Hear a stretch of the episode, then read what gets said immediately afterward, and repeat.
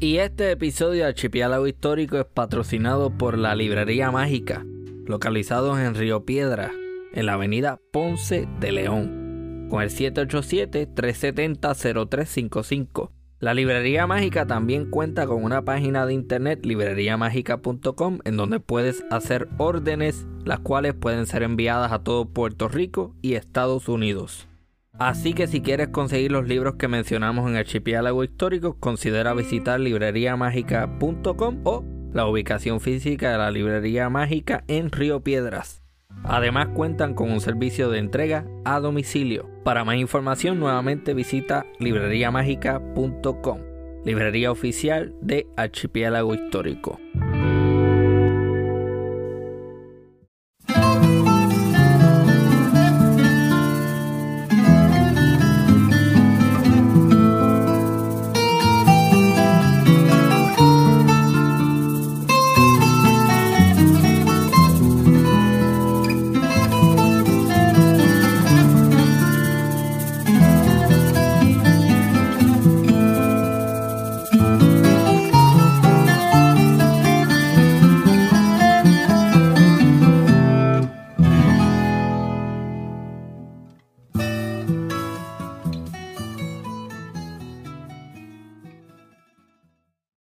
Esta nueva edición de Archipiélago Histórico estaré conversando con el doctor Ángel Torres Rodríguez, que es historiador y se ha enfocado entre varias cosas en el tema de la diplomacia en Puerto Rico.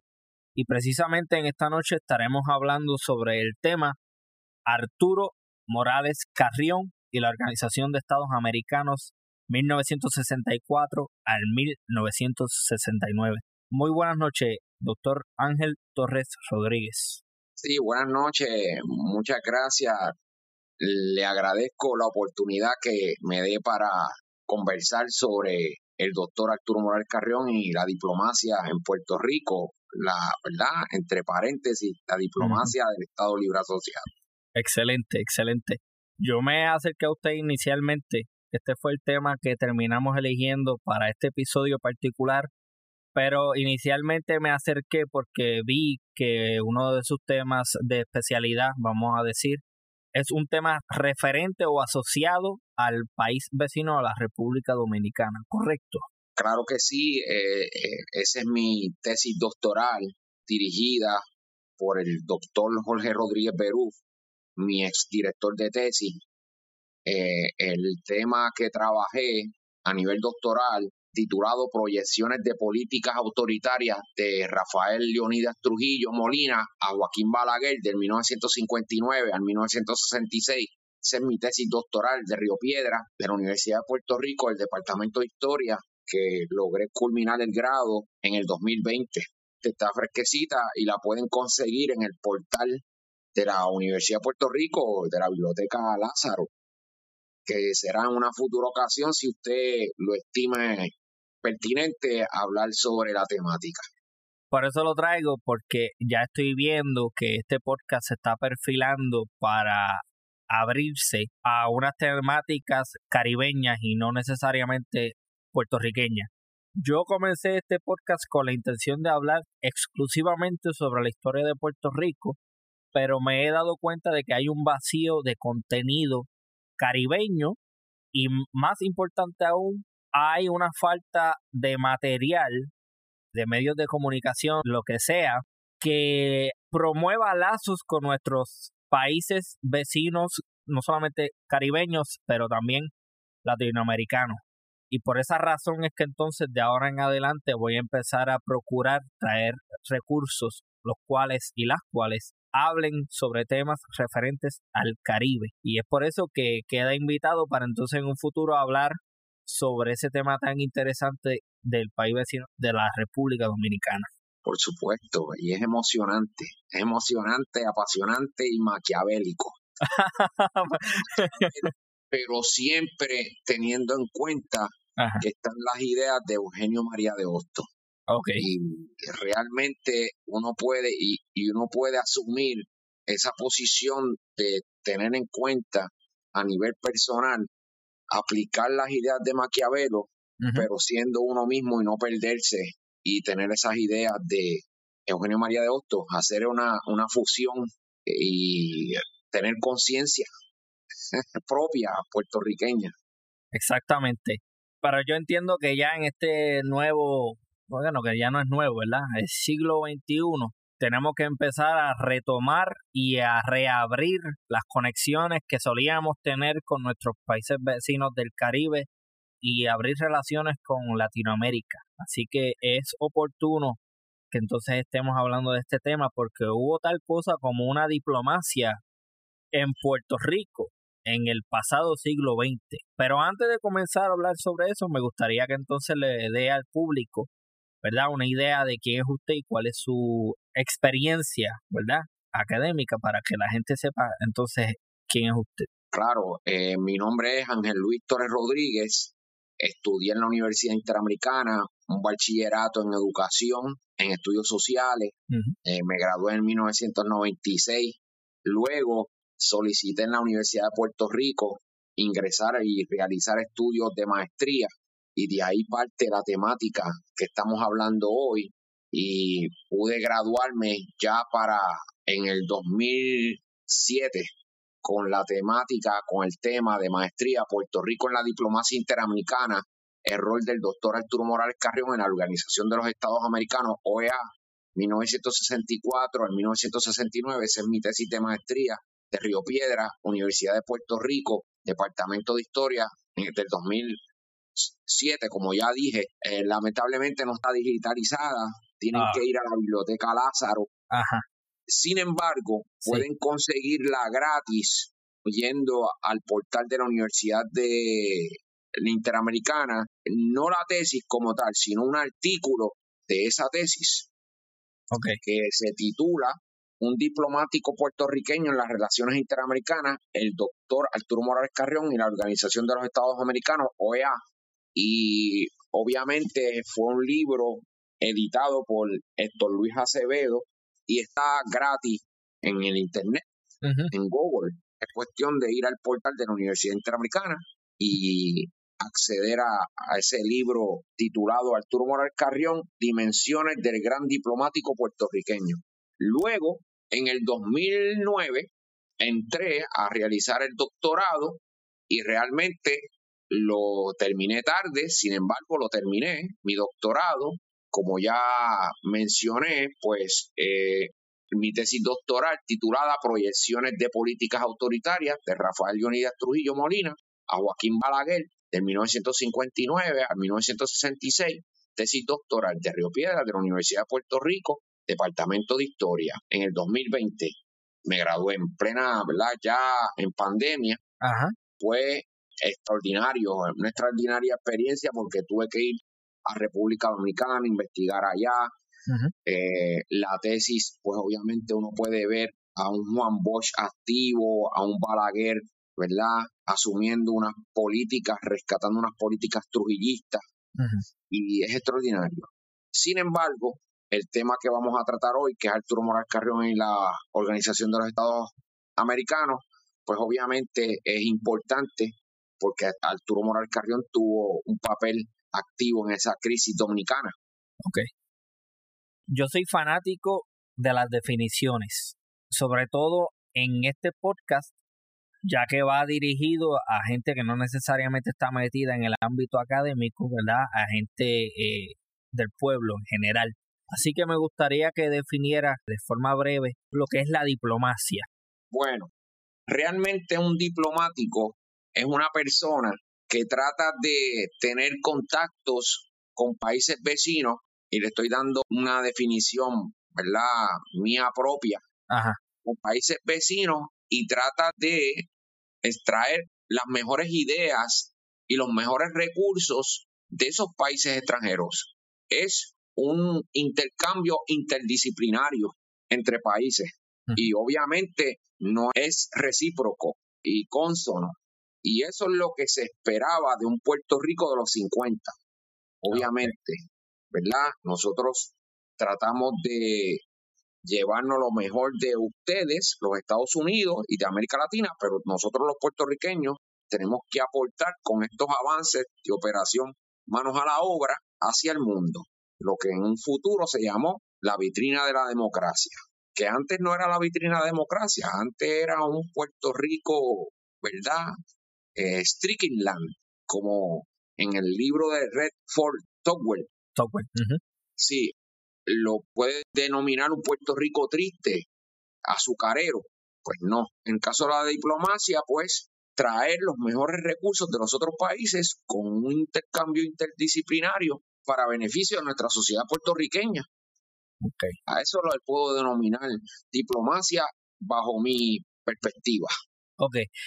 En, en la tesis usted entonces empieza dando un trasfondo de esos años previos a, a que Arturo Morales Carrión comenzara su labor eh, diplomática. Háblenos un poco de la figura de Arturo Morales Carrión anterior a su entrada en el, en, el escenario diplomático.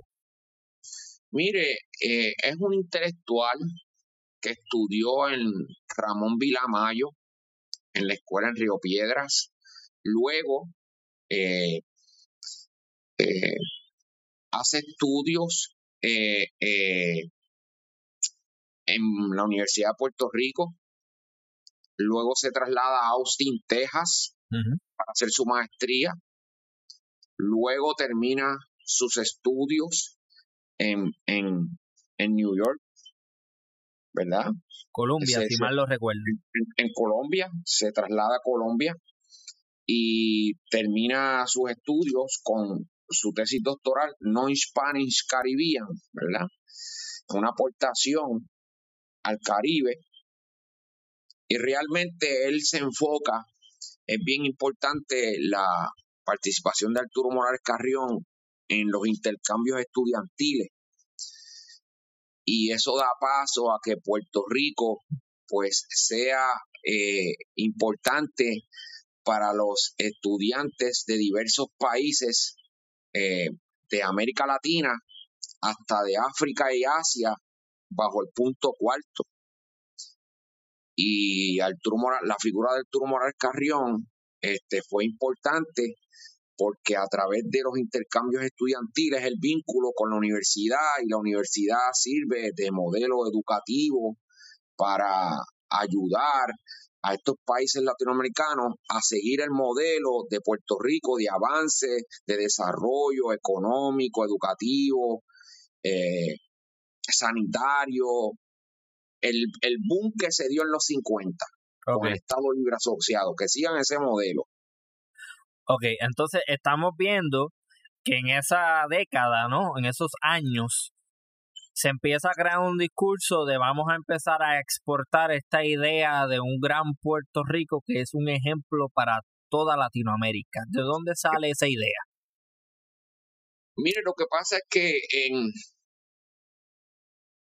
en la década de los 30 hay, hay un, texto del insularismo y la tesis de Arturo Morales Carrión trata de eh, manifestar que Puerto Rico no es insularismo, siempre ha tenido un contacto externo, un contacto externo.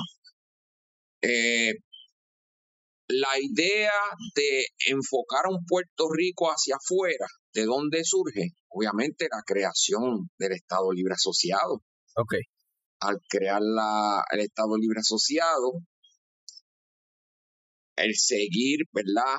La política estadounidense, pues la cúpula, la élite del Estado Libre Asociado, el PPD, realmente monta la idea se incorpora en la idea estadounidense de exportar la idea a los países de América Latina para que sigan el modelo de Puerto Rico y que sigan la democracia estadounidense y las libertades y lo social, los avances sociales, que sigan el modelo estadounidense. No puedo evitar pensar que se escucha todo eso muy bonito, pero no puedo evitar pensar que hay algún tipo de manipulación detrás de todo eso en el sentido de vamos a ayudar o ser una marioneta de los Estados Unidos para finalmente impulsar las ideas y las doctrinas y todo lo demás estadounidense, sobre todo en un panorama mundial de guerra fría. dígame ahí si me estoy acercando o, cuán errónea es mi lectura.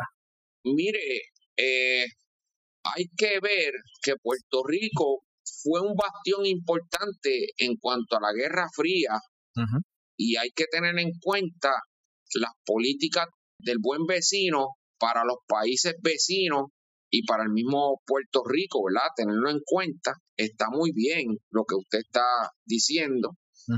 Y lo interesante es que en esos momentos de la década de los 50 o, la fundación del Estado Libre Asociado, Luis Muñoz Marín, Arturo Morales Carrión y diversos vecinos, eh, Juan Bosch, José Figueres, Betancourt, estaban a favor de la democracia representativa. Mientras tanto, en Estados Unidos, ¿verdad? Creían en la democracia, pero no les estaba malo tener tratados con Batista y o con Trujillo. Simplemente, simplemente todos estaban alineados a que tienen que ser nuestros aliados. Cuando digo nuestros aliados, al gobierno estadounidense, ¿verdad? Y en la fundación de Lela, el gobierno estadounidense, Truman, va a aceptar a Trujillo como aliado. Estoy pensando que hay que como que llenar un espacio eh, antes de, llegar a esa década, y discúlpeme, para que entonces la gente empiece a entender un poquito mejor de lo que estamos hablando. Ok, surge en Estados Unidos la idea de la doctrina Monroe, que no es otra cosa que ver al resto de los países latinoamericanos o al resto de América como el patio de los Estados Unidos, es decir, vamos a entonces a proyectar fuerza y vamos a convertirnos en el líder regional de las Américas. Es obviamente muchísimo más complejo que eso, pero a grandes rasgos, eso es lo que viene siendo la doctrina Monroe, cómo los Estados Unidos se empiezan a relacionar con sus países vecinos y los países latinoamericanos, pero la relación no es proporcional en el sentido de que nos vamos a proyectar desde una posición de fuerza versus estos, estos otros países que deberían ser inferiores a nosotros. Entonces después surge, hay un pequeño cambio que es lo que usted trae, que viene siendo la idea de el buen vecino. Háblenos un poco más sobre eso, por favor. Para entrar en contexto, usted me preguntó cómo surge la idea de exportar a Puerto Rico eh, bajo la vitrina de la democracia, en la diplomacia de Arturo Morales Carrión, es, un proceso, es un proceso por el cual las colonias españolas, ¿verdad?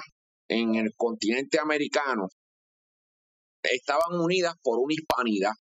Y están estos conceptos como hispanismo que ya se dan en el proceso de independencia de independencia de esas colonias españolas.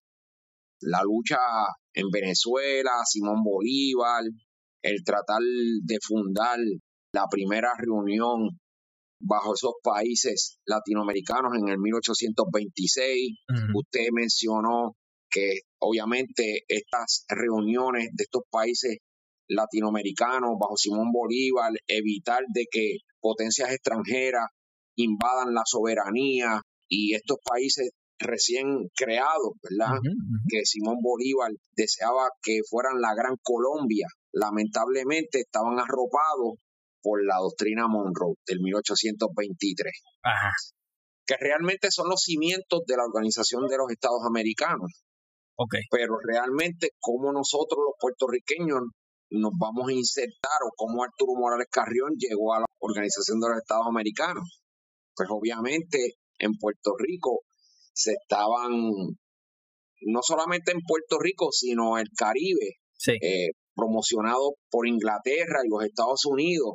Se había creado para la década del, del 1942 la Comisión Angloamericana, luego pasa en el 1900, para ser preciso, la Comisión Angloamericana del Caribe, que tiene su vigencia del 1942 al 45. Luego la Comisión del Caribe, que viene, nace del 1946 al 1960. Luego la Organización del Caribe, del 1961 al 1965. Y CODECA, que es del 1965 al 1969. Arturo Morales Carrión tiene participación específicamente desde la Comisión del Caribe, desde 1946 en adelante. Okay.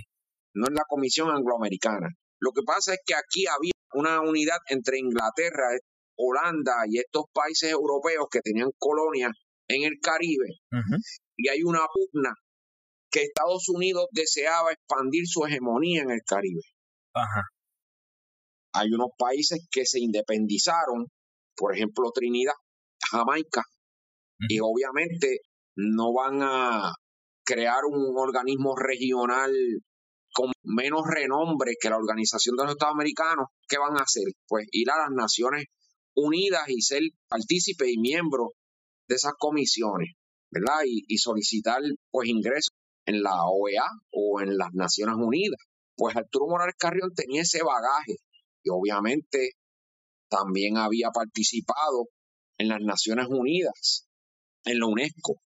Y obviamente, pues Puerto Rico eh, fue bien activo en estas comisiones, pero realmente lo que proyectaba era la plataforma del Estado Libre Asociado e incorporaba en el país políticas de estas comisiones y es interesante que el vaivén político regional de la isla, pues obviamente lo que Arturo Morales Carrión denomina tribus políticas, hicieron que se cayera esa diplomacia exterior ya con Ferré, pues obviamente todo lo que tenga que ver con el exterior del Caribe, pues obviamente no lo vamos a promocionar. Y es bien negativo esa postura porque lo que está creando es una dependencia con los Estados Unidos.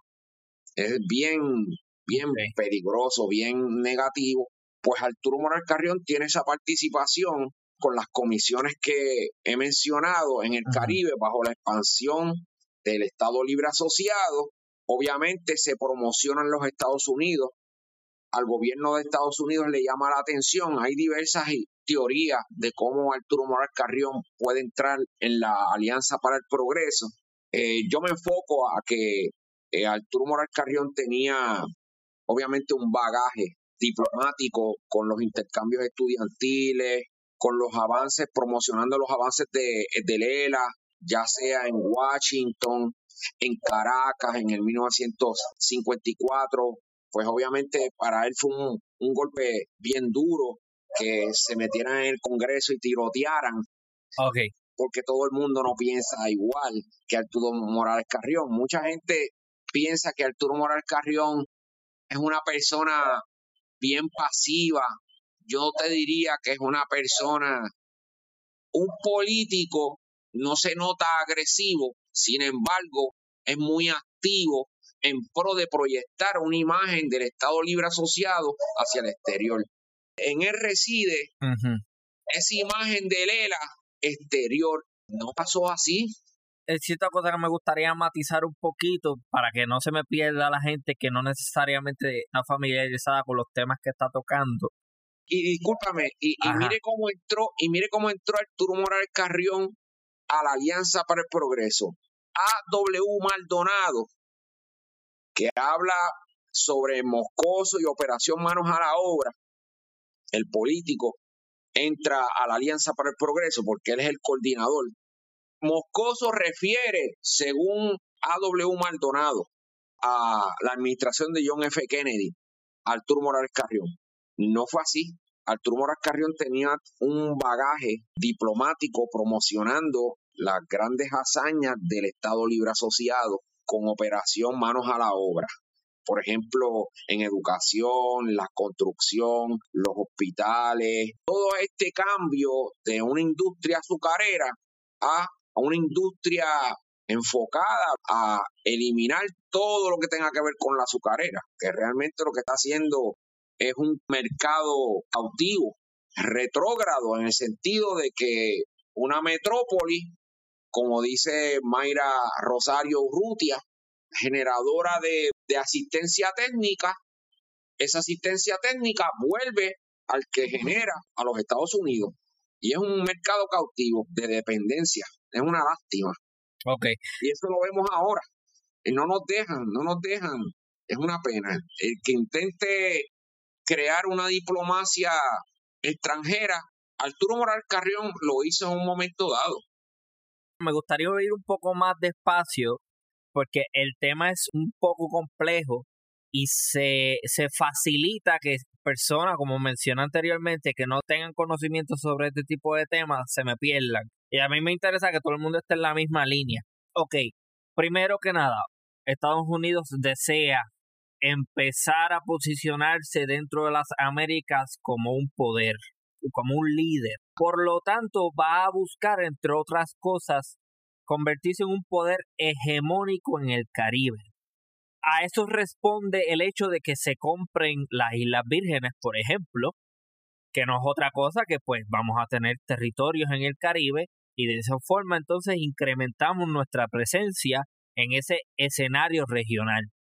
Esta mentalidad también, que no es otra cosa que una mentalidad imperialista para ese momento naciente, lo que hace entonces es crear el discurso que eventualmente llevará a los Estados Unidos a irse a la guerra contra España para de esa manera tomar territorios en el Caribe, es decir, Cuba y Puerto Rico. Cuba más adelante retiene su soberanía, la enmienda PLA, toda esta situación que me imagino que en algún momento encontrará a alguien que venga por casa a hablar sobre eso, eso es otra cosa, pero en el caso de Puerto Rico se establece inicialmente tras la invasión un gobierno militar y luego de eso surge, vamos a ponerle entre paréntesis, una apertura eh, democrática, ¿no? Subrayo eh, que esto es entre comillas, porque aquí realmente seguimos siendo una colonia hasta el, hasta el sol de hoy.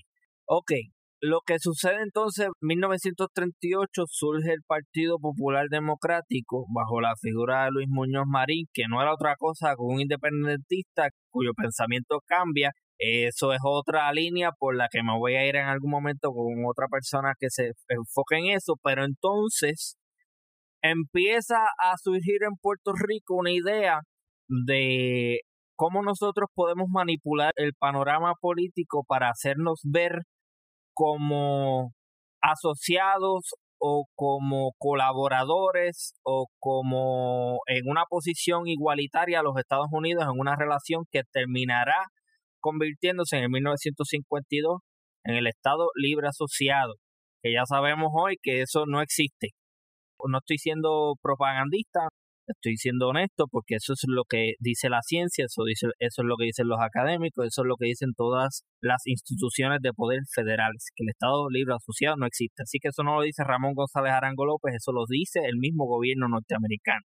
Ok, ahora bien, con ese pequeño contexto que le acabo de proveer a la gente, a la audiencia, para que se ubiquen un poco en tiempo y espacio, ¿Cómo entonces el Partido Popular Democrático, dentro de esta idea ficticia de que no, nosotros somos, somos partners en esta relación con los Estados Unidos, cómo se crea esta idea de vamos a insertarnos en los aparatos diplomáticos regionales e internacionales?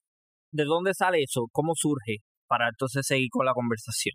Se intentó a través del Congreso la medida Fernand Munray pero el Congreso le dijo que no. Entonces, la alternativa que piensa Arturo Moras Carrión y eh, Luis Muñoz Marín, bueno, vamos a utilizar la figura del presidente. A través del presidente podemos crear una imagen del Estado Libre Asociado y ellos aprovecharon, obviamente, todas estas comisiones que acabo de mencionar.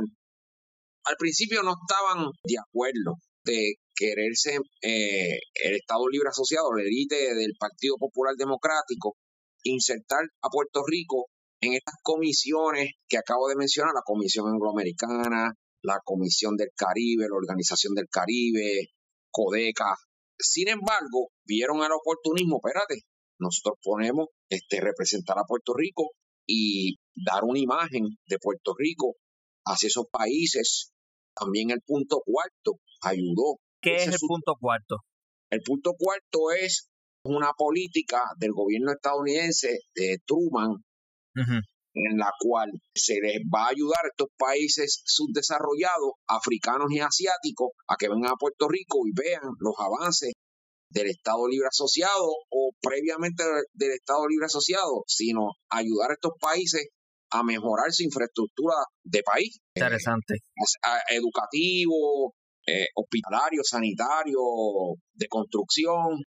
Y Puerto Rico sirvió como modelo, la vitrina de la democracia, llamada así, BP hacer estudio de Mayra Rosario Rutia. Ajá. Y realmente Puerto Rico se proyectó de esa manera. Es un modelo de desarrollo en el cual el emisor otorga asistencia técnica, pero esa asistencia técnica, dinero, fondo, construcción, eh, ahí se hicieron los caseríos, la industria de la aguja, múltiples industrias pequeñas y medianas para ayudar a que el país cambie de infraestructura económica y dejar a los azucareros que Luis Muñoz Marín estaba en contra de todos los azucareros. Y lo interesante de todo es que Puerto Rico servía como ese modelo, ese modelo ideal de país. Miren el avance de Puerto Rico, es aliado de nosotros, Estados Unidos. Si ustedes nos siguen a nosotros, van a tener estos avances económicos y el empuje y en los 50, ¿verdad? Y se creó esa imagen, inclusive se puede ver en las promociones, en las fotografías antiguas. Y vemos al campeón de Luis Muñoz Marín promocionando la democracia en unidad con los Estados Unidos. Anticomunista total. Y vieron a Arturo Morales Carrión, que obviamente eh, bajo el punto cuarto traía este grupo de personas de Colombia, de un sinnúmero de países, de Venezuela, si no más recuerdo, a ver los avances del Estado Libre Asociado. Mire, este es el avance con la asistencia técnica, el intercambio del estudiante a través de la educación, eh, político, eh, sigan el camino enlazado con los Estados Unidos. Esa es la visión, esa es, la visión. Estoy recogiendo aquí dos cosas, pero antes me gustaría hacer el siguiente comentario. O sea que para todos los efectos, Puerto Rico viene siendo eh, para ese entonces una vitrina de la democracia, pero realmente es la empanadilla más atractiva dentro de la vitrina y la persona que está friendo las empanadillas son los norteamericanos. Y básicamente lo que es, Puerto Rico es entonces esa empanadilla bien bonita, bien doradita, bien gordita también, que los norteamericanos, mira, si tú ven para acá esto es lo que nosotros te podemos dar. Ah, y es como que un intermediario que realmente, que Puerto Rico como que pretende ser principal, pero que realmente lo que está haciendo es siendo utilizado para manipular a los demás países latinoamericanos a entonces ver a los Estados Unidos como este gran poder regional internacional. ¿Me equivoco ahí? No, asiático y, africano. E, e, inclusive eh, la persona que menciona el apellido Moscoso es Teodoro Moscoso. Ajá. Teodoro Moscoso, que realmente pasó un susto en Venezuela a finales de los 50. Wow. Pero lo interesante de todo es que Teodoro Moscoso, según, según A.W. Maldonado, el periodista, manifiesta que recomendó a Arturo Morales Carrión para la Alianza para el Progreso pero a mi juicio fue la trayectoria de la promoción de la vitrina de la democracia de Arturo Morales Carrión que hizo que el gobierno de Estados Unidos, no Eisenhower, sino la administración de Kennedy, mire, ese es el ideal. Arturo Morales Carrión estudió en Colombia, en New York, sabe inglés, es educado, es diplomático, ha estado en diversos países ya en intercambio con estudiantes de América Latina, ese es el hombre. Inclusive Luis Muñoz Marín no le estuvo malo, aunque realmente tuvieron una diferencia de cómo se va a llevar el Estado Libre Asociado. Eh, lo que pasa es que Turo Morales Carrión se cree que hubo un pacto. Sí, hubo un pacto. Sí, ajá, va a haber pacto. Los estadounidenses no van a permitir que su unión federada haya un país que las leyes de cabotaje, que realmente hagan diplomacia solo que tenga una delegación solo. Luis Muñoz Marín le dio una encomienda a Arturo Morales Carrión. Mira, a ver si ustedes, a ver si podemos tener una representación del Estado Libre Asociado independientemente de las delegaciones estadounidenses. Ajá. No lo logró porque como le dije ahorita, el Congreso no lo va a permitir. Pues vamos a tratar de hacerlo a través del presidente. John F. Kennedy era el ideal. Y en parte, déjeme decir una cosa, Arturo Morales Carrión y John F. Kennedy actuaron en diplomacia y lo vemos en el 1961, como sacaron a Balaguer del poder en la República Dominicana, sacaron a Balaguer del poder. ¿Y cómo lo eh, sacaron? siendo presidente, realmente le pidieron a Balaguer, mira, ya la democracia en la República Dominicana, a Trujillo lo mataron. Ya realmente tu figura no es apta, no es positivo la democracia en República Dominicana si tú te quedas en el poder porque tú representas a Trujillo. Nosotros como país, nosotros buscamos que se dé unas elecciones sin que esté esa imagen de Trujillo, que Morales Carrión no lo quería. Eh, Morales Carrión era inclinado a la Unión Cívica, que eso es un partido de derecha en pro de la élite de la burguesía, de los ricos. Y Morales Carrión era partícipe, obviamente, a favor, inclinado a los Estados Unidos. O sea que ese partido viene siendo el PNP de la República Dominicana. Bueno, si usted lo quiere ver así, no lo había visto así. Yo entiendo que sí. Para los ricos. Eh, sí. la cuestión es que Balaguer tuvo que renunciar. Si lo pide el presidente, él renunció. Él renunció y obviamente ahí trataron de, no se inició, porque realmente con la muerte de Trujillo, pues obviamente pasó un sinnúmero de hechos que van enfocados a la creación de la democracia en la República Dominicana, que yo diría que ese proceso va desde el 1961 hasta el 1979, pero que ya eso es otro tema. Exacto, sí. Pero lo interesante de todo es que lamentablemente con la muerte de Kennedy, la idea que tenía Luis Muñoz Marín con Arturo Morales Carrión de enfocar una diplomacia propia de una delegación propia del Estado Libre Asociado se fumó. Eso, eso muere. Mataron, al presidente. Un escrito, mire Luis Muñoz Marín, ya yo tengo enfocado eh, de cómo nosotros vamos a delinear una política que encaje con la política estadounidense, no frente a ella, sino que la misma política estadounidense de una diplomacia que sea consona y que sea puertorriqueña. No se logró. Déjame hacer varios comentarios para nuevamente que traer un poco a, la audiencia, para las personas que están un poco perdidas. Lo que viene sucediendo aquí entonces es que previo a la elección de John F. Kennedy a la presidencia de los Estados Unidos, no se pudieron dar unas relaciones diplomáticas puertorriqueñas con el exterior, precisamente por la condición colonial de Puerto Rico, pero que entonces surge como una apertura traída con la presidencia de John F. Kennedy, que entonces como que es un poquito más llevadero y promueve que, ok, perfecto, ustedes pueden participar un poquito, siguen siendo nuestra colonia, siguen siendo parte de los Estados Unidos, pero Puerto Rico, ok, pueden como que entonces empezar a tener relaciones regionales e internacionales. Le voy a, es interesante Ajá, lo estoy simplificando, obviamente. Sí, sí. Lo interesante de todo es que Arturo Morales Carrión delineó un plan.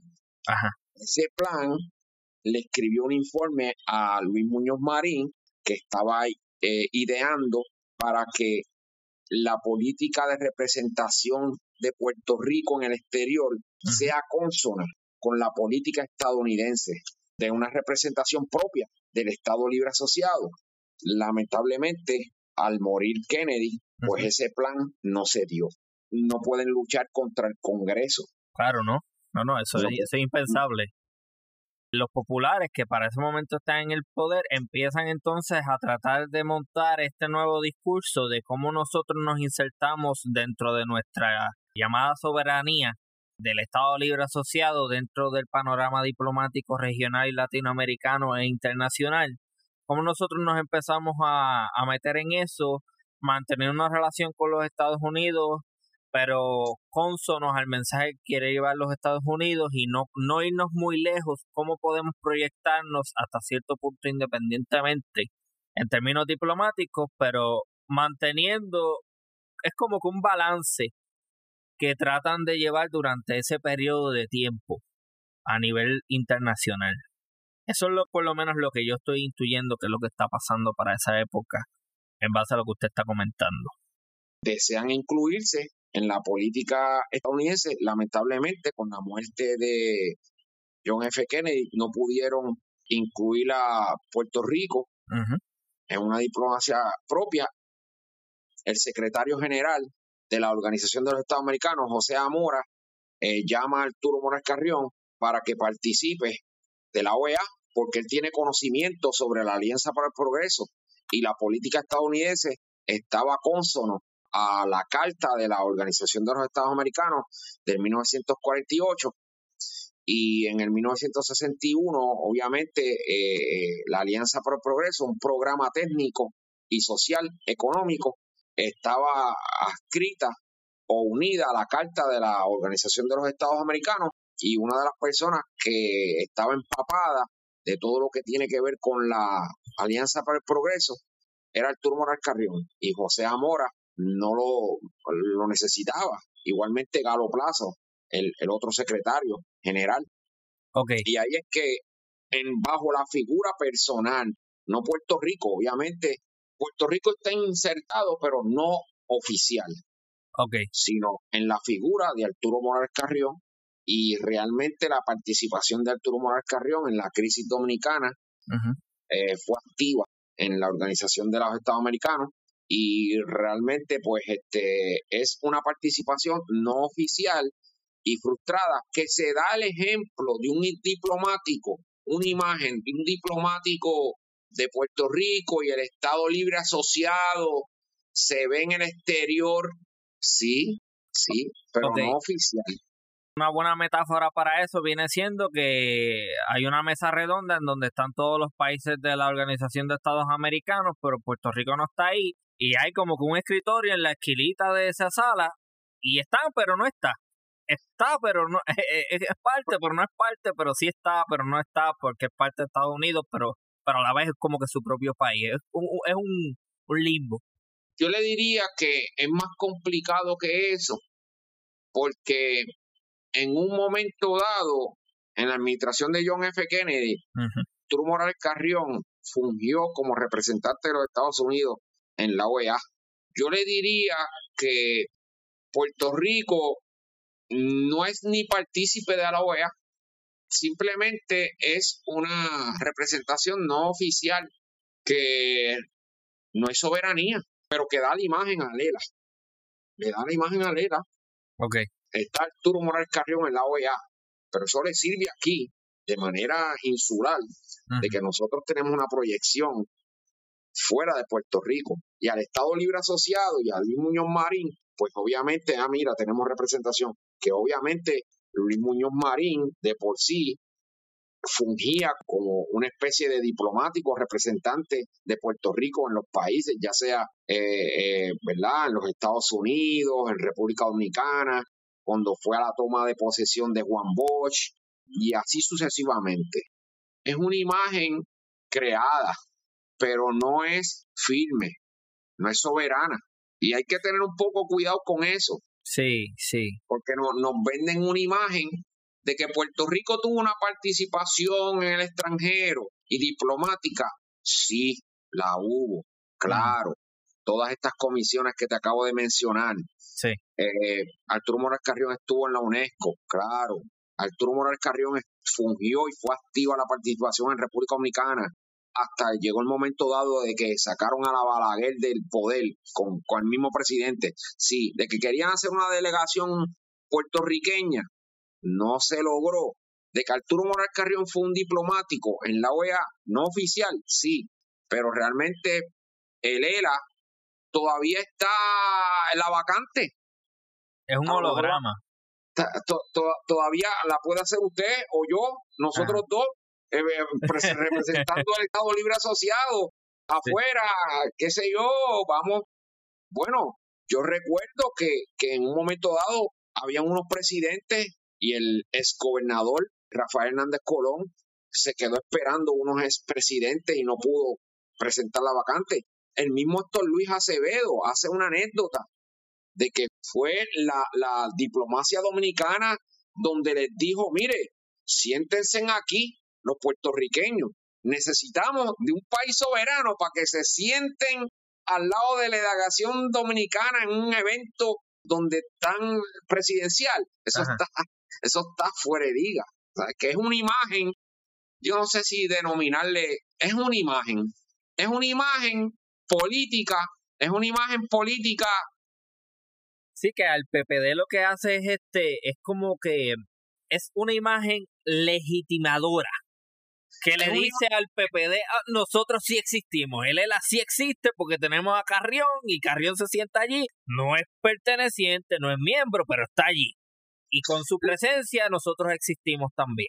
Lo que pasa es que el decir que si, si se sentó en el 61 haciendo el, el rol de sustituir a un embajador estadounidense, pues está representando a los Estados Unidos. Exacto. Y el decir que se siente ni se sienta porque fue asistente personal de Galo Plaza.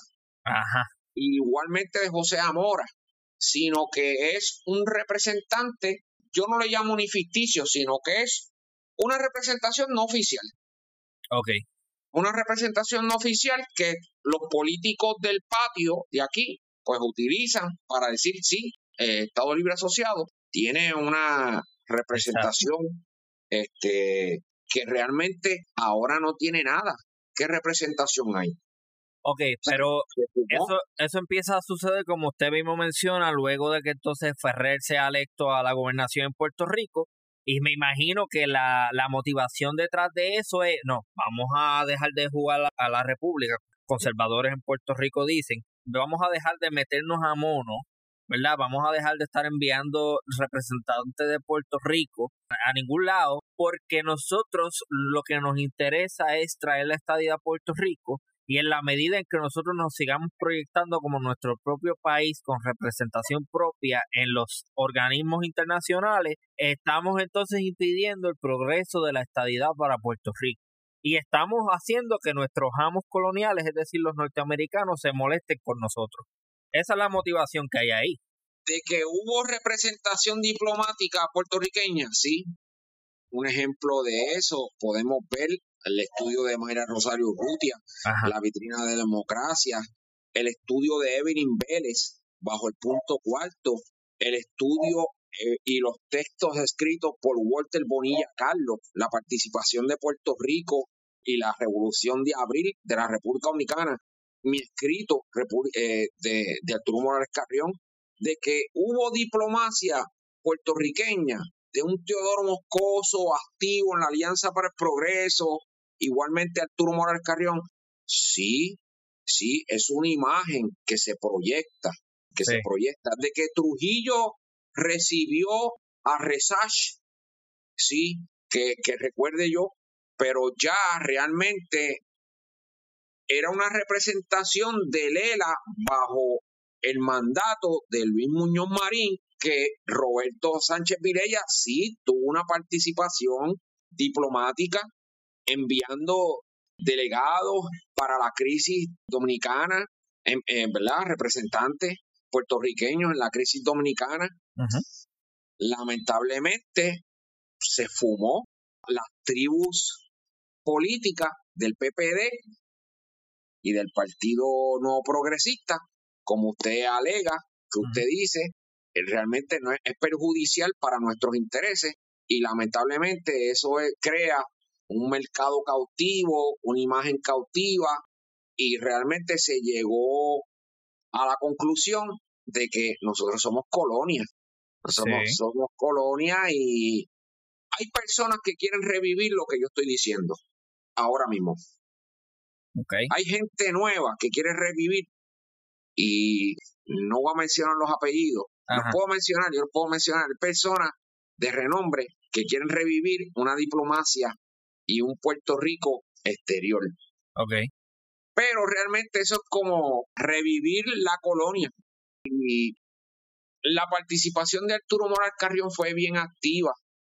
Lamentablemente, la administración de Lyndon B. Johnson ya le estaba fungiendo en la Organización de los Estados Americanos Él hizo mucho como asistente de Galo, de José Amora y Galo Plaza para ayudar a la República Dominicana en la crisis dominicana.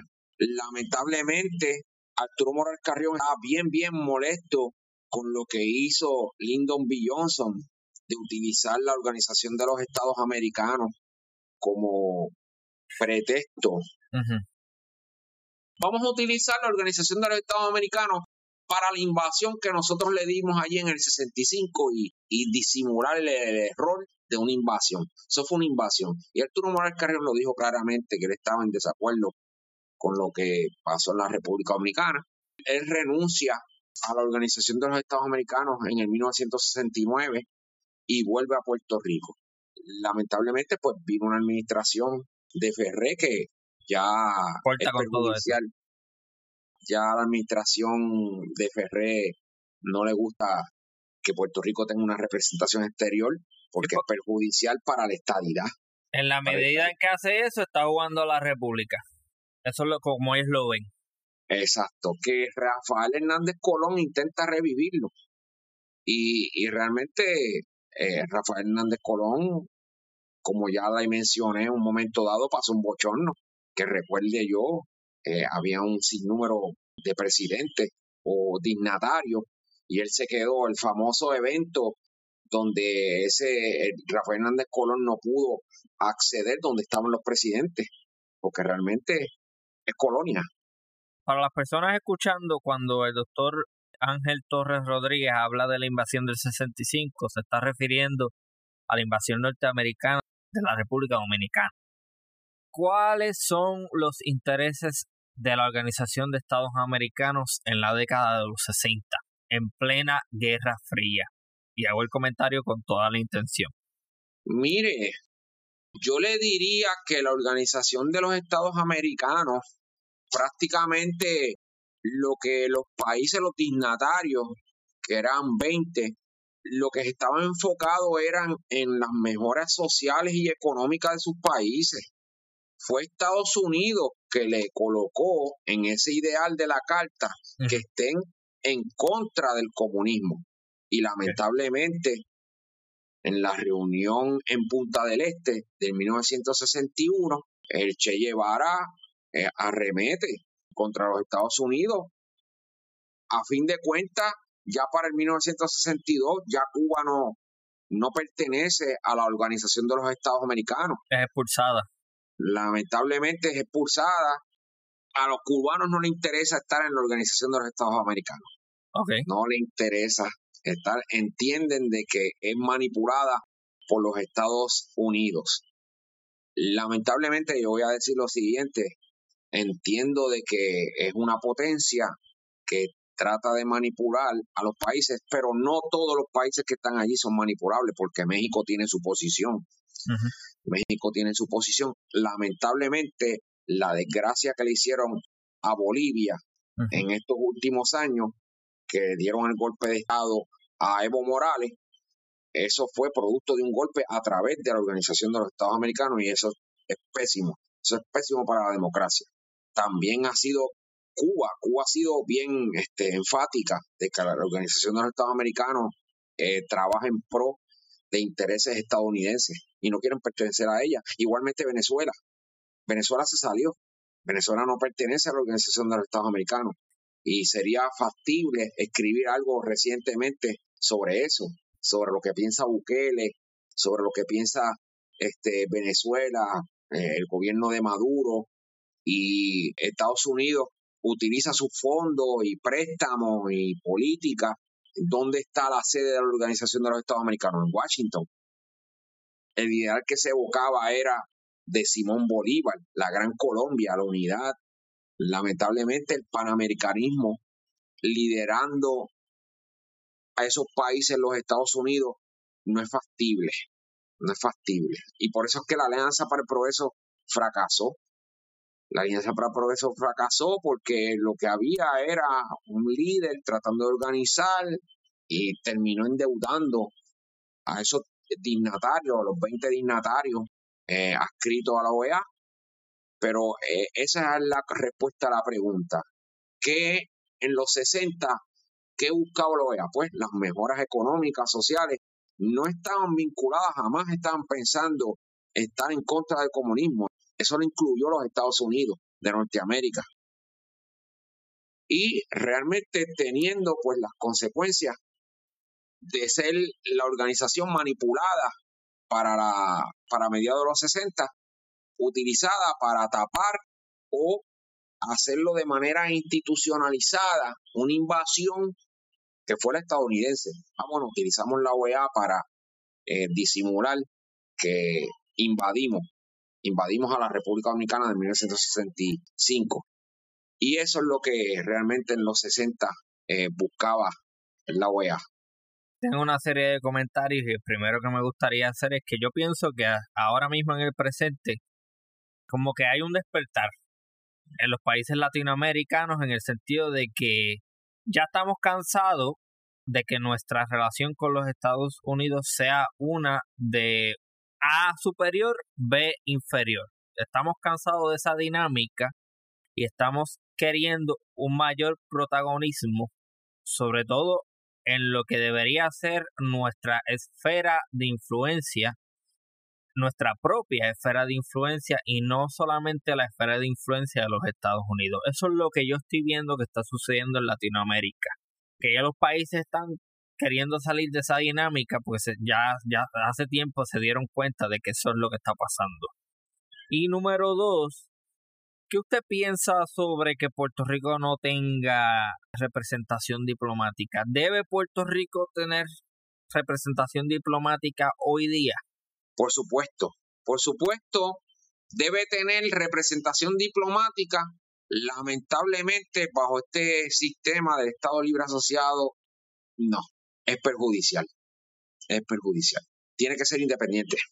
Yo pienso que Puerto Rico sí tiene que tener una diplomacia para asegurarse a sí mismo unos beneficios en colaboración con países de la región del Caribe y de Latinoamérica y, ¿por qué no internacionalmente? ¿Por qué lo pienso? Bueno, porque el colonialismo no es otra cosa que un limbo. Y la realidad es que en la medida en que nosotros los puertorriqueños no aspiremos ni hagamos nada para salir de ese limbo, pues seguiremos en la que estamos. Y ahora mismo yo pienso que si hay alguien que esté dispuesto o dispuesta a representar a Puerto Rico en organismos internacionales, que sea una persona que, por ejemplo, vaya, qué sé yo, vamos a decir Costa Rica, y le diga, mire, eh, vamos a hacer algún tipo de acuerdo en donde nosotros le podamos exportar algo a ustedes y ustedes nos puedan exportar algo a nosotros, y entonces hacemos una, un acuerdo en donde hay una unos precios preferenciales por tener una especie de alianza económica. ¿Quién en Puerto Rico le puede decir que no a eso? O sea, yo pienso que sí. Y también pienso que el Caribe, y esto es un comentario que lo hago con toda la intención, un comentario fuerte, yo pienso que el Caribe debe dejar de ser, debe aspirar a dejar de ser la periferia de los imperios o del imperio norteamericano hoy en día. El Caribe tiene que empezar a mirarse a sí mismo como una región con poderes propios. Vamos a empezar a mirarnos a nosotros mismos y aspirar a ser una fuerza regional. En vez de ser eh, lo que digan los franceses o los norteamericanos o los holandeses o lo que sea, vamos a aspirar a nosotros mismos mandar en nuestras propias tierras y en el Caribe.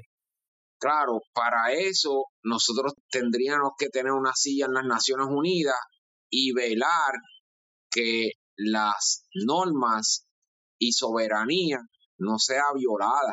Y eso es bien difícil con las tretas solapadas que utiliza, eh, por ejemplo, y lo voy a decir claramente, los Estados Unidos, de comprar personas, de hacer trampas, de matar personas, de rapto, por ejemplo, lo vemos en todas estas invasiones y golpes de Estado que ha dado los Estados Unidos en Latinoamérica. Chile me viene a la mente. Es bendito, en 1954 en Guatemala. Esa fue la primera eh, de ese modelo. Y es bien difícil. Hay que crear un sentimiento soberano y entiendo que se puede pero tenemos que tener una representación en las organizaciones internacionales y hacer valer el derecho internacional de personas no comprables, fuera corrupción. Y eso es bien difícil, porque entonces tendríamos que ir a ideas pasadas. Me viene a la mente Hosto, y realmente entiendo de que Puerto Rico, con estos avances, ahora mismo usted está en los Estados Unidos, yo estoy aquí, se te puede tener un intercambio, claro que sí, no estamos bregando con personas de la década de los 50 del siglo pasado, lo que sucede es que hay una élite aquí, económica, política, es complicada, que no va a permitir con lazos en los Estados Unidos, no va a permitir la independencia. Sin embargo, hay que luchar, hay que realizar resistencia. Y entiendo que si nosotros queremos avanzar y queremos aprender de estos organismos internacionales, de la OEA, que no soy tan partícipe de ella, sin embargo, si hay que incluirse, pues fantástico, porque allí está México. Siempre México se ha dado a, a respetar su soberanía. Y, México, México también históricamente ha sido, eh, ha apoyado a Puerto Rico, en, el sentido de que siempre ha dicho, mira, nosotros respetamos el derecho a la autodeterminación de los puertorriqueños y nosotros respetamos que a Puerto Rico como una nación latinoamericana. Y en ese sentido, sí, yo, yo pienso que... y ha respetado a Cuba, y ha respetado a Cuba y le ha pasado por encima a lo que ha dictado Estados Unidos con respecto al bloqueo. ¿verdad? Yo estoy en desacuerdo con el bloqueo. El bloqueo no tiene razón de ser hoy en día. Yo estoy en desacuerdo con el bloqueo también.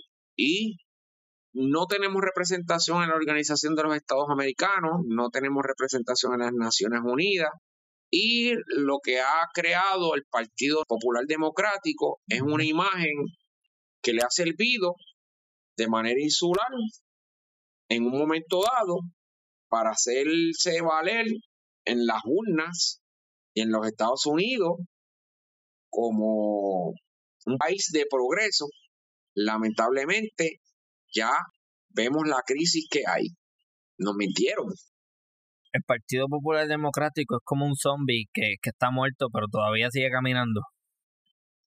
es como un zombie que le meten tres batazos, tres tiros y sigue caminando y nadie entiende cómo. Hay que tener cuidado con estas personas que intentan hacer lo que yo te expliqué en esta conversación. Es, es una renovación del engaño intentan, ah, vamos a crear un, un ELA mejorado. Vamos a tener una delegación de puertorriqueños y viene un grupo de políticos, este va a ser representante. Si Trías Monge lo menciona, Puerto Rico es una colonia.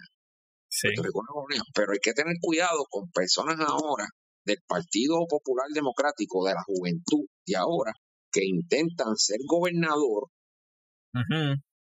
y plantean un grupo de personas para tener una representación, ya sea en cualquier reunión en países, puede ser en la República Dominicana o, o en un país latinoamericano, que, ah, esta es la delegación del Estado Libre Asociado. No, es una imagen, hay que tener cuidado con esa imagen. De que Arturo Morales Carrión fue un diplomático, un intelectual inteligente, claro que sí, excelente, excelente. Qué pena que no tomé clase con él de manera presencial y no, no tuve el placer de conocerlo porque obviamente ya en el 1989 muere. Con Arturo Morales Carrión, ¿muere la diplomacia de Puerto Rico? Entiendo que no. Entiendo de que Rafael Hernández Colón intentó revivir. Cuidado con esas personas que intentan hacer una diplomacia del Estado Libre Asociado. Estado Libre Asociado es colonia. Negarlo es negar la realidad. Exacto. A que hayan personas que todavía me digan a mí el Estado Libre Asociado, bueno, ¿qué más tú quieres? Si todas las instituciones de poder de los Estados Unidos de Norteamérica, de la República de los Estados Unidos de Norteamérica, te dicen que no existe, ¿cómo que tú me sigues me sigue diciendo que sí? O sea, Aquí no hay más nada que buscar. Aquí no hay que replantearnos ninguna pregunta del pasado, ni mirar hacia atrás, ni mirar al partido. ni mirar a ELA. Aquí lo que hay es que salir de eso y olvídate tú, sigue para adelante. Olvídate de ELA, eso no existe, no hay más nada que buscar ahí, es la realidad. Y, lo interesante de todo que puede haber personas que, ah, viajó a México. Ahora, ese, eso sirve para dar una imagen de Lela. Hay que tener cuidado con eso. Porque, ah, Lela está vivo, mira, está, está el político en México. Es el zombie, el, zombie. Sí, eh, está el político en la República Dominicana allí y compartieron con, este, ¿verdad? Le dieron una oportunidad. Hay que tener cuidado con eso. Cuando eso no existe, no existe. Puerto Rico tiene dos opciones estadidad o independencia. Y la estadidad es imposible. Es un unicornio. Y, lamentablemente, estoy de acuerdo con usted. Lamentablemente, como ya dije, va a haber personas que van a intentar revivir que existe una diplomacia. Y hay que tener cuidado con eso. Ahora bien, yo pienso que teóricamente hablando, se podría tener algún tipo de participación que eventualmente fuerce a que Puerto Rico tome una dirección contundente hacia determinado estatus político. Lo que pasa es que hay que hacerlo bien y hay que hacerlo estratégicamente. Pero de que se pueda hacer, entiendo yo que en teoría se puede hacer. Sí, están las Naciones Unidas. Están las Naciones Unidas. Este, y el Partido Independentista ha sido cómplice. Ajá. Ha sido cómplice del colonialismo. Ok. Lamentablemente. Se va a mover esa ruta. Cada vez que intentemos enfocarnos hacia la estadidad, nos vamos a enfrentar a la independencia. Y la estadidad es ficticia. Eso es ficticio. Pero ya es en mi posición, ¿verdad? Ya eh. aparte del tema. Y los Estados Unidos, en base del tema que estamos hablando, en el Turno Moral Carrión y la Organización de Estados Americanos, Estados Unidos no va a permitir que Puerto Rico tenga una delegación propia. No. Su Estado federado, los fundadores federados estadounidenses, no van a permitir que su unión, que una persona, una colonia, tenga, aparte de ellos, una representación. Adiós, pero mírate, nos están faltando el respeto. Estas personas están unidas a nosotros, reciben fondos federales y tienen una representación propia. Ellos no van a permitir que su Estado federal bueno, que, que ellos lo ven así, y me refiero a lo de los fondos federales, porque los fondos federales es algo que no es tampoco un regalito que se le da a Puerto Rico. Puerto Rico aporta su dinerito a las arcas del gobierno federal y Puerto Rico aporta. Así que cada vez que viene, por ejemplo, ah, que si lo de FEMA, bueno, es que, es que Puerto Rico aporta FEMA. Eso no es dinero que se le regala a Puerto Rico por bondad ni nada por el estilo. Nada es regalado y uno tiene que entonces empezar a ver qué es lo que los Estados Unidos obtienen a cambio de mantenernos como una colonia. Porque, vamos a ser honestos, si Puerto Rico todavía el sol de hoy es una colonia es porque a Estados Unidos le conviene que siga siendo una colonia. Claro. Es que eso es así. Es que eso no tiene otro nombre, no tiene otro apellido. Es así y se acabó. Claro. Y este es un mercado que, que sirve como modelo a Latinoamérica. Es un experimento y es importante a nivel estratégico. Está en el centro del Caribe. En mi opinión, eso dejó de ser un experimento hace tiempo. Eh, la metáfora es la metáfora del científico que tiene una probeta en la mano y la, la probeta explotó. Eh, Puerto Rico está en llamas, eh, una economía colapsada, es una sociedad colapsada, no hay más nada ese experimento falló. Si es que alguna vez hubo algún experimento, porque eso también es otra cosa que podríamos cuestionar. Pero no hay más nada que buscar, honestamente, en esa dirección. El punto es que Puerto Rico es importante a nivel estratégico. A nivel de localización, es importante que esté en el, Caribe. Es un brazo hegemónico. Y siempre lo será, a mi juicio, porque nosotros estamos bien ubicados. Eh, es bien importante, Cuba está ahí. El eterno enemigo estadounidense está ahí y necesita esta colonia vigilante a Cuba. Bueno, pero en términos militares yo no estoy muy de acuerdo con que Puerto Rico continúe siendo de importancia para los Estados Unidos, porque hoy en día las tecnologías militares están tan avanzadas que no necesariamente tienes que tener un, aeropuerto en Aguadilla como se tuvo en el pasado con la como estoy haciendo referencia al episodio anterior de la militarización de Aguadilla.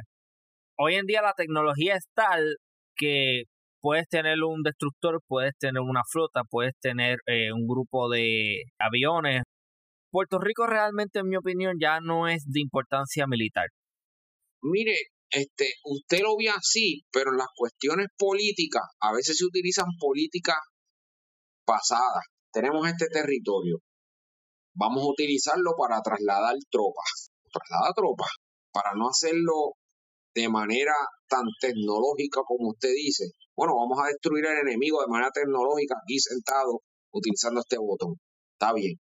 Pero también se utiliza Puerto Rico para trasladar personas, se puede utilizar la, la política, se puede jugar de todo tipo. Pero en términos estrictamente militares, no es trascendental el papel de Puerto Rico para los Estados Unidos. Eso es lo que yo mm, estrictamente militar. No, no, eh, así usted lo ve. Pero este para mí Estados Unidos juega todo tipo. ¿Sabes? Todo tipo, lo antiguo, lo, lo que le convenga y Puerto Rico eh, en su... Bueno, no nos quieren soltar. Puerto Rico es el, es el comodín, es la carta en blanco que adquiere la imagen que tú le quieras dar. Yo la quiero para esto y así se utiliza. Yo la quiero para esta otra hora y así la utilizamos. Eso es Puerto Rico.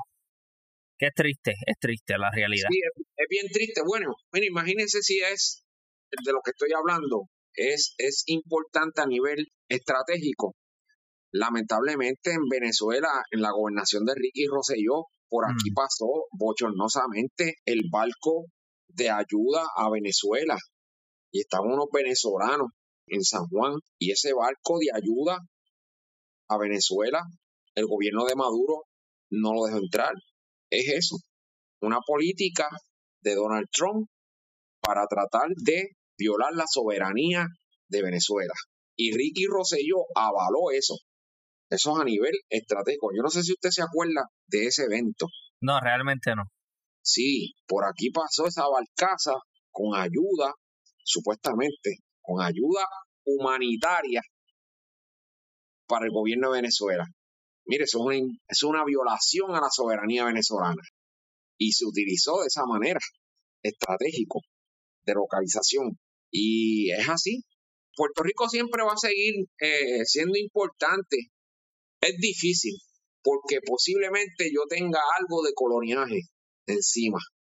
Ah, no, todos por definición eh, ya, ya cargamos con, con esos discursos de que yo estoy completamente de acuerdo con ese tipo de aseveraciones. Eh, ya nosotros cargamos con ese germen colonial sentido de inferioridad.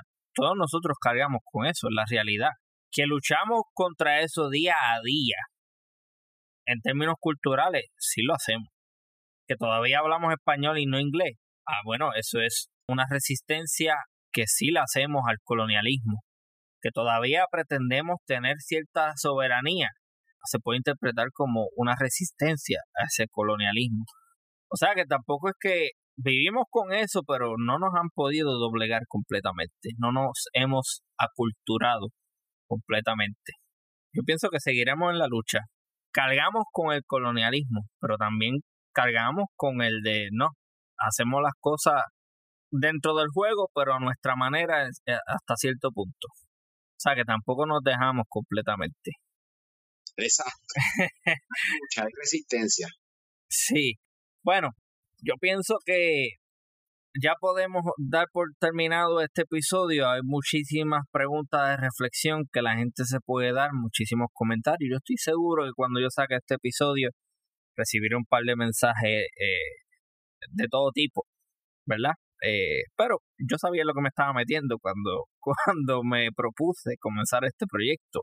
Uno no puede pretender que el 100% de la audiencia esté en todo momento satisfecha y feliz o de acuerdo con todo lo que uno vaya a decir o con las personas que uno vaya a traer, porque eso es otra cosa y ya me ha pasado. Así que, eh, nada, para eso estamos y yo seguiré haciendo esto. Eh, pues muchísimas gracias, doctor Ángel Torres Rodríguez. Entonces estaremos coordinando para hablar en un futuro sobre su estudio o investigación sobre República Dominicana.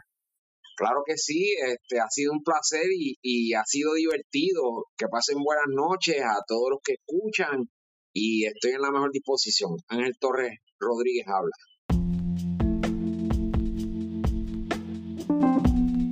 Y con eso culmina este nuevo episodio de Archipiélago Histórico. Mi nombre es Ramón González Arango López y les invito a entrar al enlace que encontrarán en la descripción de este episodio. Ahí encontrarán las redes sociales, así como información sobre el podcast en general. Recuerda suscribirte y compartir este podcast con amistades y familiares. Muchísimas gracias por apoyar y escuchar este podcast. Hasta la próxima.